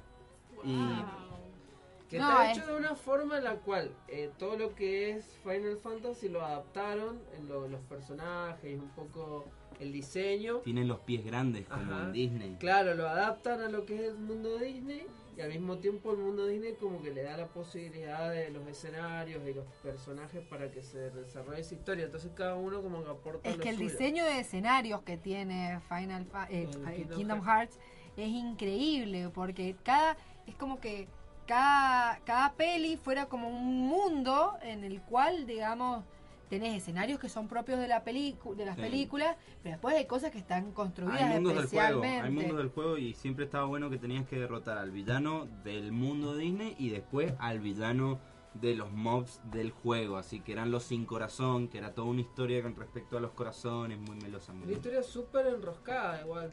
Sí, no, no sé, creo que al final eh, es más enroscada que, nuestra, que la historia de nuestras intros temáticas. Al final Sí, no, es, es Tetsuda Nomura, es el chabón que hace los Final Fantasy, tiene toda esa cuestión de que hace unas historias súper enroscadas. Los mismos Final Fantasy también son un viaje. Incluso dentro, o sea, hay como muchos spin-offs en juegos, juegos más cortitos que te completan diferentes momentos de la historia. Entonces es como recontra, mil Claro, tiene eso que decía Angie, que decías vos, de que hay cosas que las sabés porque tenés que jugar otro juego y por ahí vos tenías la Play 2, pero no tenías la Nintendo DS, Claro. o no tenías la PlayStation portátil, entonces habían cosas que no terminabas de entender. De ahora el 3 no entendés nada porque hay, Hay un montón de juegos crossover. Por ejemplo, hay uno que se llama Chains of Memories que es para Game Boy. Y Game si Boy no lo jugás, no entendés eh, el 2. El 2 empieza en un punto que termina el Chains of Memories. Y el Chains of Memories empieza cuando termina el 1 y no entendés Claro. nada. Sí, encima hay, hay algunos que están medio malos. En realidad hay uno, el de DS, yo lo jugué y está no me gustó para nada. Ese es el. Y, y han hecho como una versión hace poco que han sacado como todos los juegos en una sola. Ese es el Days. El, claro, el Days es el de DS. 365 ajá. 2 Days. Claro, y ese, a ese juego, en esta versión donde están, hay varios, no sé si están todos, pero hay un montón, ese solo le dejaron la cinemática. Al juego lo sacaron. Sí, mal. Lo podés, ver, lo podés ver nada más, porque es verdad que era muy malo y por ahí te lo tenías que comer solamente para saber qué pasaba. Sí, y así vendían consolas también, porque uno quería saber qué era lo que pasaba, así que Claro. terminabas comprando la DS para poder jugar. Yo esperé a poder emular. Eh. es la clave. No decimos eso aquí al aire. pero, pero sí. Sí. eh, Es un crossover muy ambicioso. es, es muy, es muy ambicioso y es muy divertido también. Bueno, tenemos más crossovers ambiciosos y divertidos e interesantes que hablar, pero vamos a hacerlo después del blog del siguiente. ah, Vamos a hacerlo a partir del siguiente bloque y después de esta canción. Que bueno, eh, los crossovers también pueden ser de géneros y de estilos. Y bueno, hemos estado escuchando canciones que son crossovers de estilos. Y hay dos series que yo medio que hacía la fuerza, todo el tiempo la quería traer y mencionar, que son eh, Cabo Vivo y Samurai Champloo, que Oh. mezclan géneros. Eh, así como muy deliberadamente, decir, bueno, están estos dos géneros, eh, vamos a mezclarlo. En el caso de Cabo Vivo, el tema del western, el policial, hay un poquito de todo.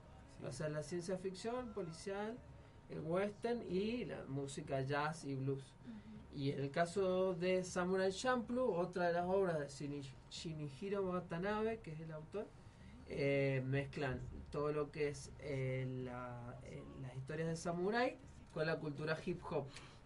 Y bueno, queda también muy interesante. Y vamos a escuchar la canción que forma parte del ending de, de esta serie que es Shiki no Yuta.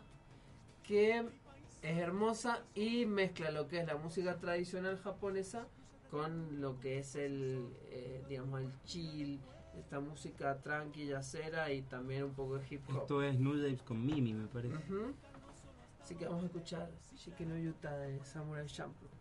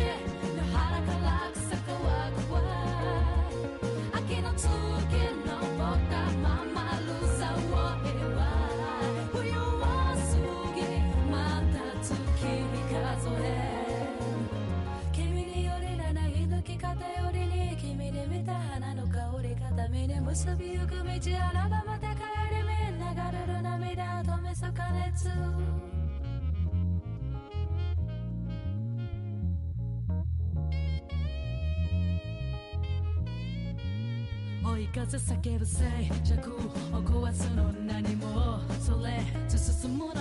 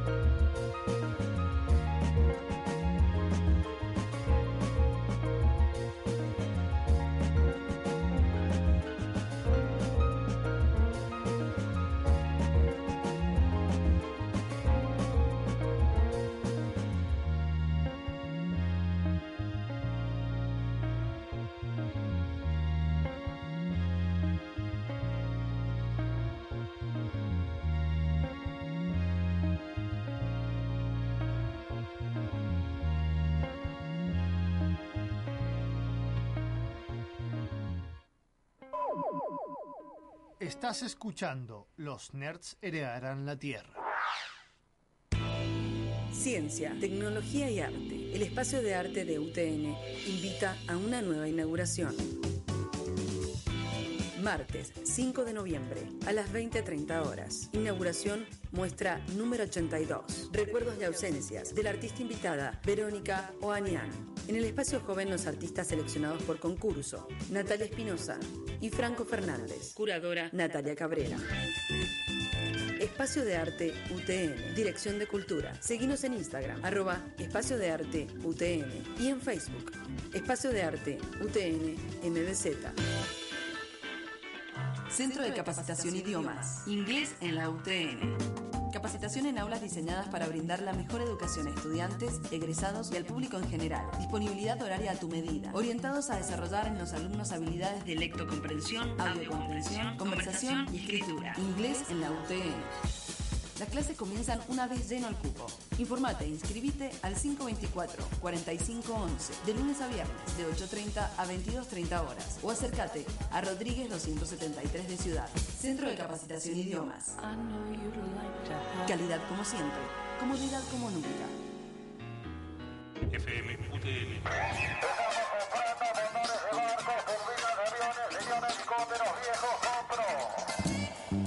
FM UTN. Comunicación sin intermediarios. Ya viene. Con los Vengadores de Marvel y Spider-Man, Phineas y Ferb, Misión Marvel. Ya viene. En Disney Channel.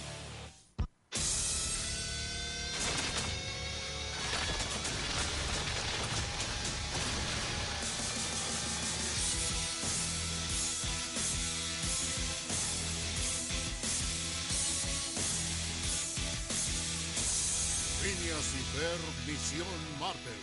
Tía May, Phineas y Ferb tienen invitados. Sí, así es. ¿Te imaginas un mundo en el que Dross habla por cadena nacional? Bla, bla, bla, bla. Y sus redes repetidoras. Habla al país, Dross. Estos son los siete cortes de tráfico más grandes que ocurren ahora mismo. Así será, porque los nerds heredarán la Tierra.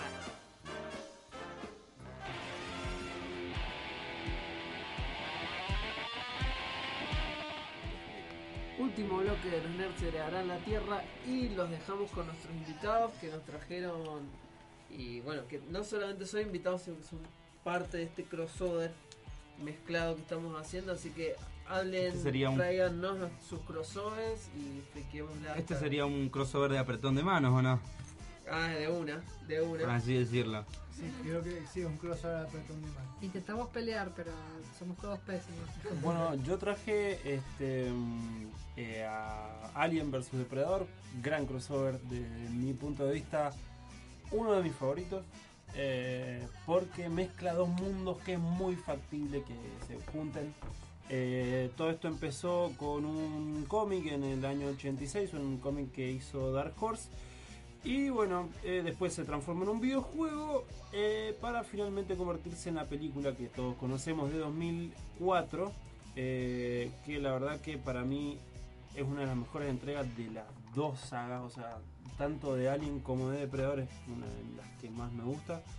Y de hecho tiene esto, la película de Anderson, que eh, la 1 está buenísima, la 2 eh, leí la trama, no la he visto, pero suena un poco más. Fruta suena más una excusa para que se peleen. La primera sí creo que básicamente es el reboot de las dos sagas a nivel cinematográfico eh, desde el año. Mira, la última de Alien, que era Alien 4, había salido en el año 97. Y la última de Predador antes de esta. De, de este crossover era de 1990. Claro, un montón de años. O sea que las dos sagas estaban prácticamente muertas eh, a nivel cinematográfico. Poca gente recordaba, de hecho yo cuando vi la película no tenía idea quiénes eran. Creo que vi primero Alien vs Depredador, después vi Alien, después vi Depredador. Y este me pasa de nada, bueno, me encanta primero el mundo que crearon para que se junten, que básicamente se juntan en la Tierra. Eh, un, grupo de arqueólogos descubre una pirámide sumergida abajo de la Antártida. Y justo cuando llega, pero que te digo, justo cuando llega se cumplían 100 años de la última vez que se había accedido a esta pirámide. Y cada 100 años los depredadores visitaban la Tierra para eh, visitar justamente esta pirámide, meterse dentro de esta pirámide y cazar aliens. Que los tenían básicamente incubando cada 100 años y si se podría todo, los, los depredadores, bueno, mandaban básicamente toda bola. Eh, lo cierto es que está muy bien llevada esta película. eh, me gusta. Me gusta también cómo está ambientada porque la ambientación es más de tipo Alien, pero Alien en una pirámide maya que se mueve cada 10 minutos y el terror, la, angustia que están pasando los personajes, la verdad que está bastante buena. Y como les digo, bueno, fue el reboot de las dos eh, sagas básicamente. eh, Depredador saca Depredadores, Depredador 3 o, que, o Depredadores de 2010. Y Alien va a sacar su quinta entrega en 2012 con Alien Prometeo. Y la verdad que, eh, nada, me gustan estos. la- la- la- las películas que siguieron me gustan y creo que las dos tomaron un poco de ese, de ese universo combinado, ¿no? De esa forma de, de interpretar estos bichos ya con CGI y con otras historias. Está bueno porque puede ser como factible que estén los dos en el mismo mundo y que después en el futuro pasen los sucesos del octavo pasajero. Porque Sí, sí, sí, es realmente muy... Está puede seguir todo. Lo loco, sí, es que por ahí toda la saga de Alien transcurre en el futuro lejano, tal vez. eh, y obviamente nadie en la Tierra debe saber que los aliens existen hasta ese entonces. De hecho, sí. Pero de, De hecho, sí, de hecho, en sí, Alien, el octavo pasajero. Claro, los mandan Los han mandado a buscar el alien. el alien. Sí, es verdad, los mandan Spoiler alert. alien. Pero ellos no saben, pero están yendo a buscar al alien. Sí, sí, sí. Sí, que Supuestamente no, supuestamente es Probablemente lo sepan porque han leído historia de que una vuelta se pelearon con los depredadores en la Tierra. Pero digamos, conectó todo. eh, ese es el, lo hablamos una vez que estuve en, en- ¿Estuviste en el programa? En el programa sobre todo el simbolismo, digamos, de la maternidad forzada en Alien. sí, y, tremendo. y, y sí, al final, o sea, la cuestión es esa, es salvar al, al feto a toda costa. Y, ese, y la computadora, el, el pasajero que es una computadora, viene con esa idea desde antes, por lo tanto saben que hay. Sí. Quizás no todo el mundo, quizás ha sido escondido de algún modo, pero es un conocimiento que existe. Así que bueno, eso me gustó porque principalmente entra en los dos universos sin ningún conflicto. Eso muy bien logrado. Bueno, yo traje unos cuantos crossover. Los primeros eh, son los de Mortal Kombat que hizo con DC. Primero en el juego Mortal Kombat vs DC Universe, que es como un crossover en el cual Superman está peleando contra Darkseid, mientras que Raiden está peleando contra Shao Kahn. Y los dos, Darkseid y Shao Kahn, intentan escapar por un portal y al mismo momento en el que los dos intentan escapar, Superman le lanza un rayo al portal y Raiden le lanza un rayo al portal, eh, generando que, como vos dijiste en uno de los tipos de crossover, Darkseid y Shao Kahn se fusionen en Dark Shao, algo así, no sé. Y en eso eh, los mundos colisionan y los superhéroes de DC pasan al mundo de, de Mortal Kombat o pasan como una especie de mezcla de los mundos, una especie de universo alternativo. Eh, esta colaboración entre DC y Midway eh, culminó en este juego de pelea que fue uno de los... Fue, un éxito, la verdad, la gente le gustó mucho, pero la empresa Midway vence, eh, se funde y después en 2012, en 2000, sí, en 2012 sacan, eh, 2013 sacan eh, Injustice, que podría decirse que es más un universo expandido crossover, pero es un crossover entre empresas porque también es NetherRealm, que son los que actualmente desarrollan Mortal Kombat y Warner Brothers. Eh, la historia se trata de Superman que se vuelve loco por culpa del guasón que ah, lo obliga a matar a toda su familia. Entonces se vuelve loco, mata al guasón y empieza a establecer un régimen dictatorial. Como todo eso no lo podían meter en un juego de pelea, sacaron promocionalmente un montón de, cómics eh, en colaboración con la gente de Mortal Kombat. Eh, explicando en toda la historia cinco años atrás. eh, cada año es uno de los es un- uno de, las eh, sagas. Está Injustice 1, Injustice año 2, Injustice año 3, hasta el año 5 que termina donde empieza el juego. Y después sacan Injustice año 2, que es Injustice 2, que es lo que continúa la trama con el aftermath, por así decirlo, lo que, lo que viene después. Eso me, me gusta mucho, sobre todo eh, porque nada, Mortal Kombat también es una saga muy longeva que ha hecho varios crossover. Hace poco también metieron a Kratos de God of War en uno de los personajes elegibles de la de sus juegos. Y después está el crossover entre Flash y los superhéroes argentinos Ese es increíble. que es eh, básicamente los eh, Supermalón, que es como la liga de la justicia argentina, eh, se encuentra frente a un problema y tienen que llamar a no solo el primer Flash, que es eh, Wally West, sino que creo que también es el otro que es Barry Allen, ¿puede ser? No. Sí, Barry Allen. Barry Allen, el que tenía, el que tenía como un gorro metálico. El primero, Jay Garrick. Jay Garrick, Jay Garrick. Jay Garrick y Wally West van al mundo del Super Malone para ayudarlos contra un enfrentamiento. La, la idea, la pregunta es si será lo suficiente para poder de- detener el problema. Y después también tienen que ver los superhéroes argentinos, son increíbles. Está eh, el Bagual, que es como un hombre, mm, eh, un hombre caballo, invulnerable. Después tenés a Cachirú, que es como una especie de Birdman. Con, perdón, pero Cachirú no puede ser un Se llama Cachirú, se llama Cachirú. La, la descripción de los poderes, el anterior, ¿cómo es que se llamaba? El de la cabeza de caballo. El, el Bagual tiene cabeza de caballo, super fuerza y es casi invulnerable. Pero me parece que es para compensar el hecho de que corre a velocidad de humano, porque tiene piernas de, de persona. Tiene Eh, la cabeza, nada más. Tiene cabeza de caballo. Cachirú es como. eh, cabeza. Ca- Cachirú es como un Hawkman, como un Birdman, pero que está basado en el carancho y un poco en Batman. Eh, no hace nada más que volar y rajuñar. Literal, no hace otra cosa. Hace ataques de picada. La Salamanca es una mujer que es como una hechicera, que supuestamente es la que trae a Flash a ese mundo. El Yaguareté es un velocista que corre no tan rápido como Flash, pero más rápido que un Yaguareté. El Cimarrón. Son todos, bueno, superhéroes tercermundistas. Sí, son todos, Claro. son todos retos. El Cimarrón es un, es un espadachín eh, pirata. Literal, no tiene poderes, es un pirata. Su poder es la piratería. Super, super- es un pirata. El lobizón es como un hombre lobo.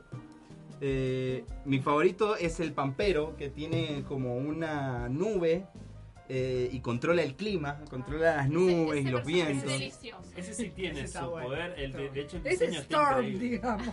Y la bisacacha, que es La. El sonda. Vizcacha, Bisacacha dice acá, que es como un ladrón acróbata. Eh, nada, no sé, tiene, tiene el traje más ridículo, me parece, pero bueno. De hecho, Eh, se parece a lo eh, que sí- Night Owl de, de Watchmen. Ah, Sí, bueno, sí, sí, sí, sí, sí. Lo que sí tengo que mencionar es que, bueno, el cómic es escrito por un escritor que se llama Chuck Dixon, pero el arte está hecho por Quique Alcatena, que es un ilustrador argentino que me parece un muy grosso y que tiene unas ilustraciones muy buenas y que ha trabajado también para eh, Knights of Arkham, para diferentes eh, cosas de DC como dibujante particular. Y el, y el último crossover que traje es el eh, Batman Incorporated, que es cuando Batman se dedica a buscar representantes de él en distintas partes del mundo. Y se encuentra en Argentina con el gaucho. Ahora, el gaucho en realidad viene de un cómic más viejo de Batman que se llama Batman, eh, The Batman of All Nations, que es como los Batman de todas las naciones. No, la Ahí liga- aparece el primer gaucho. O sea, los la liga de los Batman. Y- de los Alfredo Escuchen, escuchen esto. El primer gaucho tiene un poncho y un sombrero mexicano, porque ni deben haber tenido idea de cómo era Argentina. Pero después aparece en 2007 Batman Incorporated, en el que Batman busca a su representante y se encuentra con el gaucho, una especie de playboy Santiago Vargas, un playboy argentino que le gustan las motos como a Papo, así, las Harley Davidson y todo, pero que nunca ha encontrado su lugar en la vida hasta que se inspira él en Batman para transformarse en el gaucho. Un tipo que caga piñas a los malos durante la noche. Al principio empieza con los villanos normales y después empieza con el narcotráfico. Porque acá en Argentina no roban bancos, trafican drogas. Entonces va contra el narcotráfico. Eh, Está muy bueno. Moderno. Está muy bueno, sobre todo cuando se encuentran el gaucho contra el, el- el Batman, que no me puedo acordar el nombre, el superhéroe que representa a Batman en Inglaterra, porque se empiezan a tirar palos y le dice como, eh, ustedes los Argis, les dice el tipo, y el gaucho se recontra enoja. Pero bueno, está mucho más gauchesco. Eh, no está tanto más No está gauchesco, tan gauchesco, no está tan gauchesco, pero está mucho más gauchesco que en la segunda Claro, entrega el del cómic. segundo gaucho es El más- segundo gaucho es mucho más, mucho Sí, más el- canchero, el no lo segundo pueden ver, pero... El segundo gaucho tiene como un pañuelo federal. Tiene como un pañuelo rojo tapándose más gauchito Gil. El primero era un mexicano, ¿no? No tenía nada que No ver. tenía ni idea, pero en la, justamente de los Tom Berry, que lo nombraba más temprano, hay un episodio donde viajan a Argentina.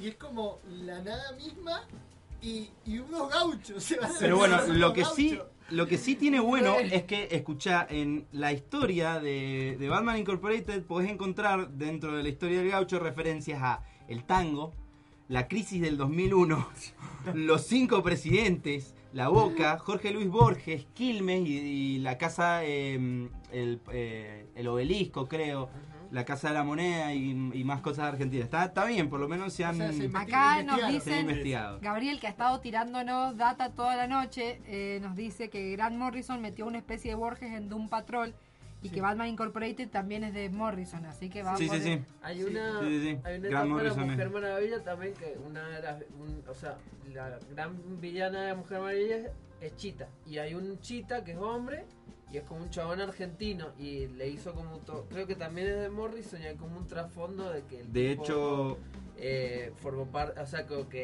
eh, fue hijo de desaparecido. De hecho, uno de nuestros héroes argentinos, el Yaguareté, casi muere a manos del tercer chita. en Wonder Woman número 187. Ajá, claro, por si lo bien, querés ahí leer. está, ahí está entonces. Sí, Así que- Borges tiene mucha influencia en el exterior. ¿Alguien ha visto la película? No sé si habrán leído el, el libro, Angie, capaz que leyó el libro basado de, de la película de la que voy a hablar. Eh, de Tal, in the Tall Grass, que está basado Ah, en Stephen King. no, no he leído justo, esa es una, un- una novela vi, corta. vi en la película vi la película y en un momento uno de los personajes dice porque hay como toda una cuestión del tiempo ahí dice estamos aquí en el jardín de los senderos que se bifurcan Bueno, eh, King en su novela, en su libro Danza Macabra, que es una, un, digamos, su primer libro de non-fiction sobre la- el trabajo de escritor, se lo... lo- Lo nombra. no, no, lo... Él le, le- ¿cómo se dice? Como que le dedica el libro a seis grandes escritores del género de la fantasía y el terror. Y está, bueno, eh, está mm, Borges. Borges. También entre ellos está... mm, Uy, no me están saliendo ningún nombre ahora. Em, No me acuerdo. Sí me acuerdo, me llamaba la atención que decía que Borges era escritor de terror. claro, sí, no, y el otro que también lo menciona, que también me sorprendió que fuera de terror, es el escritor de Fahrenheit, no me acuerdo ahora el Ah, nombre. Bradbury. Ah, que Bradbury. tiene algunas historias que de sí terror. tiene historia de terror Bradbury. Bueno, él hecho, se lo dedica a ellos dos y a otros cuatro. em, Era como Bradbury, Lovecraft, Stephen King, diferentes Ah, relatos. esas compilaciones maravillosas. compilaciones cross. Bueno, todos los libros de Stephen King son un gran crossover. Sí. ¿No? Podríamos. ah, eh, de hecho, salió la serie Castle Rock, donde se va armando como una especie de cro- crossover entre dis- Sí, distintas un universo historias. expandido que también es crossover. digamos. Claro, digamos, si vos te pones a fijar en el libro eh, 22 del 11 de 1961, em, el personaje principal, que después en la serie lo va a interpretar Jane Franco, que viaja al pasado, se encuentra con dos de los personajes del el grupo de los perdedores em, y charla con ellos, con Beverly y, y Richie. Después em, cruzan caminos también con, con otras historias, mencionan al Overlook. Sí. Toda la historia alrededor del Overlook, del Hotel Overlook, aparece en varias de los, de los relatos. En Misery también tiene, digamos, un rol más o menos importante. Siempre se los mencionan así al pasar, Sí, digamos. arma como un pequeño universo de Stephen King. Va, más que pequeño. Sí, termina sí. siendo gigante. Y ahí está, digamos, la, la gran, eh, digamos, Sí. el gran rejunte que es la Torre Oscura, ¿no? Donde muchos de los elementos de todas las novelas de King van confluyendo a lo largo de los años. Bueno, tendríamos que ir cerrando y estaría bueno que nos despidamos con una recomendación. Yo voy a. Yo soy Angie, Minerva Macangi, y voy a recomendar la, la saga de la Torre Oscura de Stephen King.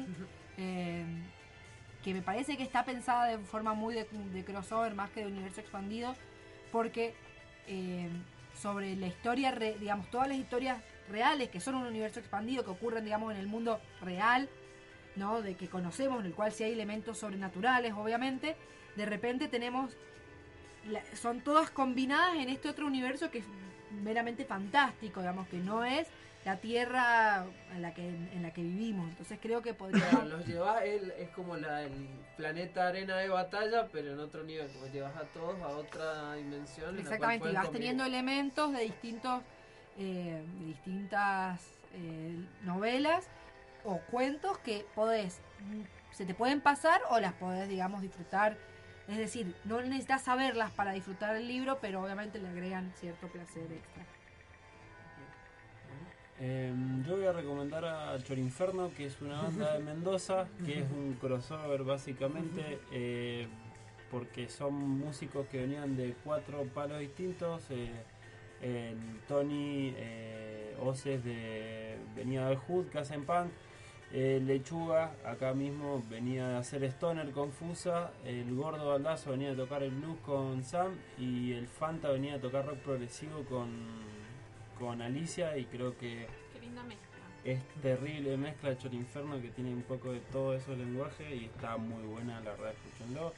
Tienen dos disquitos los pibes, el Chorinomicon y el Chimi Ananá. Así que. Acabo de. Muy ahora soy fanática de esta banda. Gracias. Acabo de dar cuenta. Y bueno, lo pueden buscar muy fácil, ¿no? Están en Chorinfer-. Chorinferno y uno solo. Bien. Sí, toca- tocamos el domingo que viene también por si, si quieren prender, para tirar el chivo también. Y... ¿Dónde, dónde van a tocar? Digan dónde, dónde van a tocar. Ah, no, no tengo un lugar todavía. Bueno, pero nos escriben y nos Está en la página, en la página estamos haciendo la promoción. Pero que- Ah, y yo sí tiro un chivo también, toco con mi banda el sábado en Maldito Perro, eh, se llama La Pandilla de la Muerte, la bandita. Y no es un crossover. Eso puede ser un crossover, es la otra parte de Fusa con la otra parte de Sam, así que también hay algo de eso. Es medio crossover. Sí. Bueno, yo soy Luna Narresti alias Lara Blanco y voy a recomendar eh, Cowboy Bebop. Esta serie de finales de, de anime de finales de los 90 es una, una delicia. Bueno, como dijo Paul, se mezcla el western. eh, hay muchas referencias al jazz, de hecho es una música deliciosa. Eh, Sí, todos los títulos de, las, de, los, de los los capítulos. capítulos. son canciones, no solo de jazz, De rock. pero de rock también. medio beat, hay como un espíritu beat en, Sí, en ellos totalmente. estando en el espacio como haciendo nada, ¿viste? Hay una cosa así. Como un Hay- western, hay una ópera espacial. Sí, hay, hay un space opera, pero también con un espíritu kerouaciano. Sí, es verdad, porque es como que, bueno, no tenemos plata para comer, intentemos conseguir plata para comer, esta Sí, vez. el hecho de, bueno, de ser cazarrecompensas también los hace como marginales. Sí, Bueno. hay te, te todo un poquito. Serión. Bueno, yo soy Mariano Rosales, arroba Chagneruda. Voy a recomendar la saga de videojuegos de la que hablé. Eh, voy a quedarme con el Ultimate Marvel vs. Capcom 3. Solamente lo elijo antes que el 2 porque los personajes son más reconocibles, son juegos más contemporáneos a nosotros. Y, y además te caes de la risa. Pero bueno, cierro con eso. Bueno, yo voy a recomendarles el cómic Superman contra Mohamed Ali. Que Ah, es, yo te quería escuchar hablar es- sobre eso. No, no alcancé a hablar mucho de esto, pero bueno, es una de las movidas publicitarias más grandes que básicamente querían eh, remontar la carrera de Mohamed Ali, que en febrero había perdido el campeonato mundial y en diciembre lo iba a recuperar en un encuentro. Entonces en el medio sacan el cómic Superman contra Mohamed Ali. Y bueno, eh, léanlo porque la verdad que, que es- está muy bueno. O sea, ya la portada y ver toda la gente que asiste a ese encuentro. La portada es como que están en el cuadrilátero ya, Sí, ¿verdad? Yo la y, y reconozco la aparecen, en el, aparecen en el público un montón de celebridades, así tipo Sgt. Pepper. Sí. Hay como en las ediciones te viene como con una guía y vos podés ver todos los que asistieron a ese encuentro, eh, a esa pelea. Es, es espectacular. Desde la portada hasta lo que termina pasando, muy entretenido, muy interesante para una premisa que es súper absurda. Así que se los recomiendo muchísimo. Y bueno, ya con esto ya nos vamos. Y Y bueno, un día menos para, heredar la tierra. Un día menos para heredar la tierra. Bueno, eh, ¿Por qué? ¿Por qué? Porque los nerds heredarán la tierra. That's great, it starts with snakes, an airplane. And Lenny Bruce is not afraid.